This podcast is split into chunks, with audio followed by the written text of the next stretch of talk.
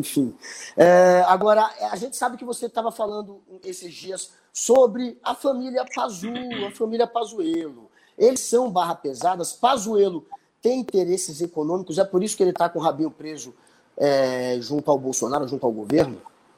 Olha, eu acho que esse personagem Pazuello ele precisa ser melhor investigado. E assim, eu lamento, eu não sei porquê, não sei se foi falta de, de, recursos. A gente sabe que hoje as redações estão muito enxutas, mas assim, enfim, acho difícil entender por que, que esse personagem, estando durante dez meses no cargo público mais importante do Brasil, depois do presidente, obviamente, por que, que ele não foi devidamente investigado?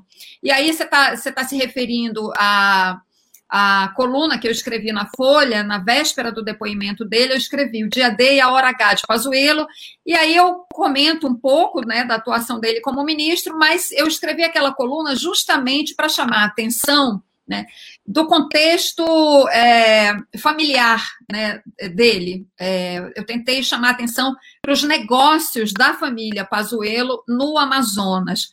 É, eu me baseei, obviamente, dei essas duas referências que eu faço questão de repetir aqui. Aconselho fortemente que as pessoas que estão nos acompanhando é, busquem esses dois sites de notícias que são feitos por jornalistas da maior seriedade. Um deles é o Spotlight, que é uma brincadeira com o nome Spotlight, né, do filme, que mostra aquela equipe de jornalistas investigativos em Boston que investigou o escândalo de pedofilia nos Estados Unidos.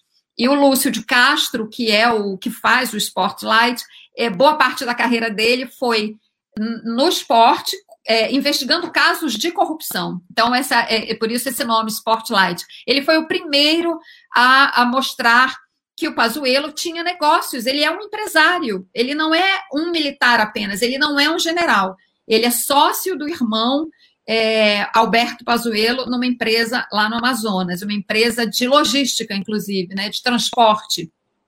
Aparece como. E legalmente isso não é possível, né? Porque o militar não pode ser empresário, não pode ser político.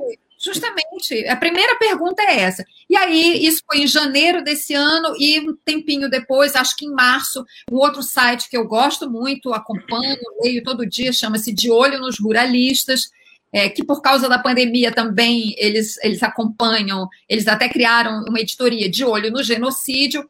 Eles foram atrás de outras histórias da família e descobriram não só a sociedade do Pazuello com o irmão em outras empresas, como também que o irmão, é, que é sócio dele, esse que se chama Alberto Pazuello, anos atrás, no Amazonas, chegou a ser preso por estupro de menor, cárcere privado.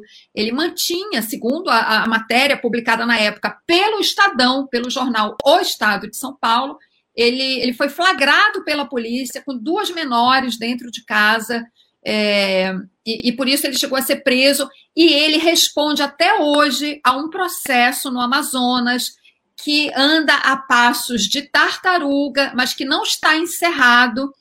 Ele responde a um processo por homicídio, e, e, e ele também é acusado de participação em um grupo de extermínio chamado Afirma, então, é um personagem da maior importância que tem que ser investigado. O, o ex-ministro da Saúde é sócio de um irmão com essa ficha corrida.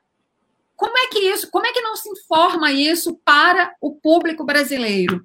Então, por isso que eu, usando aquele espaço muito pequeno, que é a coluna, eu lancei, pelo menos, dei algumas informações básicas ali, e a, a partir até da coluna eu vi que vários sites começaram a, a repostar as matérias completas do Spotlight e do De Olho nos Ruralistas. Então, mas enfim, é, é, esse trabalho de formiguinha que a gente faz, né? Eu gosto muito desses sites independentes, eu assino, é, enfim, divulgo sempre que eu posso, porque eu acho que eles fazem um trabalho muito importante que a grande imprensa, enfim, seja lá por que razão for, é, muitas vezes não consegue fazer. Mas, às vezes, isso já aconteceu. Eu já vi a grande imprensa correndo atrás da história dada por algum desses sites em algum momento. Então, vale a pena divulgar o trabalho dessa galera.